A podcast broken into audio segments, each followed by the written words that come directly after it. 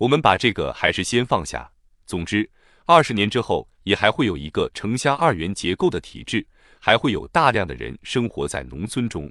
人们现在认同的全部的这套现代化治理的制度，对三农社会还是不适用。那时，国家也仍然不能按照所谓的现代法治来形成一个政府治理。只要城乡二元结构还长期存在，城乡居民收入和生活的差别就还是存在。那贫富差别和区域差别呢？恐怕这三大差别都还是会存在的。如果你按现在提出的大目标去看，二零二零年我们的人口达到十五亿的时候，情况也许就是这样的。如果你再往远一点看，二零三零年我们十六亿人或者十八亿人，到那个时候怎么办？如果以可持续的观念来看，中国现在的物质资源最多能够维持十六亿人的生存。如果那时有十八亿人，那么这超过的两亿就是打算移民也没有地方，咱们往哪移呢？当这么多方方面面的情况错综复杂交合在一起的时候，我们就不得不进一步反思：我们现在普遍认同的这一套现代化的话语指明的方向，真的是我们必须达到的目标吗？再说了。有机会你去看看发展中国家大城市的贫民窟，会发现，之所以我们还没有形成大规模的贫民窟，恰恰就因为咱们是城乡二元结构，恰恰就因为现在的制度是给农民按人平均分地。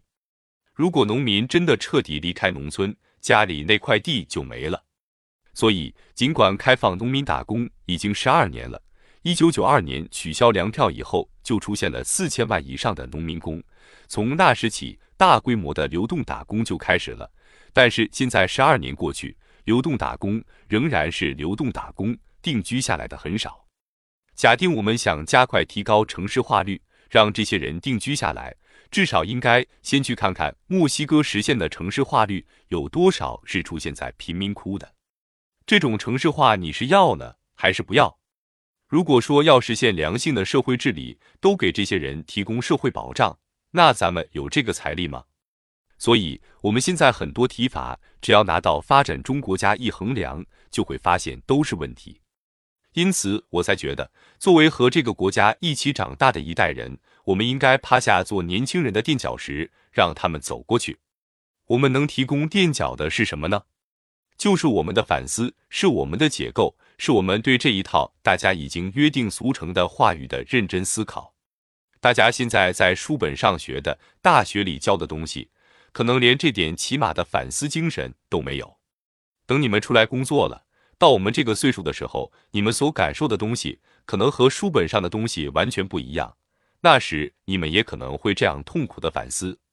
那还不如我们先把我们已经经历的东西、能反思的东西先做反思，然后告诉大家，让你们现在就开始讨论。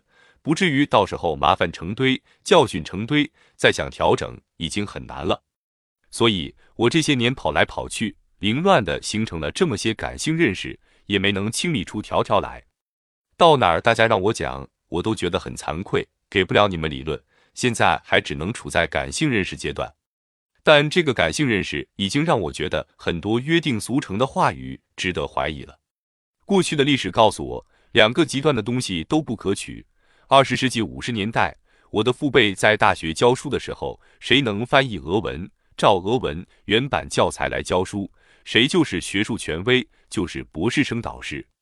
今天，谁能翻译英文，照英文原版教材来教书，谁就还是学术权威，是博士生导师。我们难道这样就算进步了吗？我的父亲就是在大学教书的，我就觉得他们那一代人挺可怜的。从来没有跳得出来。今天看看我的同辈，我觉得也挺可怜的，甚至更可怜，因为他们甚至不想跳出来。为什么呢？利益已经决定了思想，他们只有这样干，才能得到职称，得到房子，得到博士点，才能到处去挣讲课费。那是他们的谋生之道。我觉得我说这些既得罪我的父辈，又得罪我的同辈。可是如果不跟大家说，我就觉得没尽到责任，如果确实得罪了谁，只好请原谅。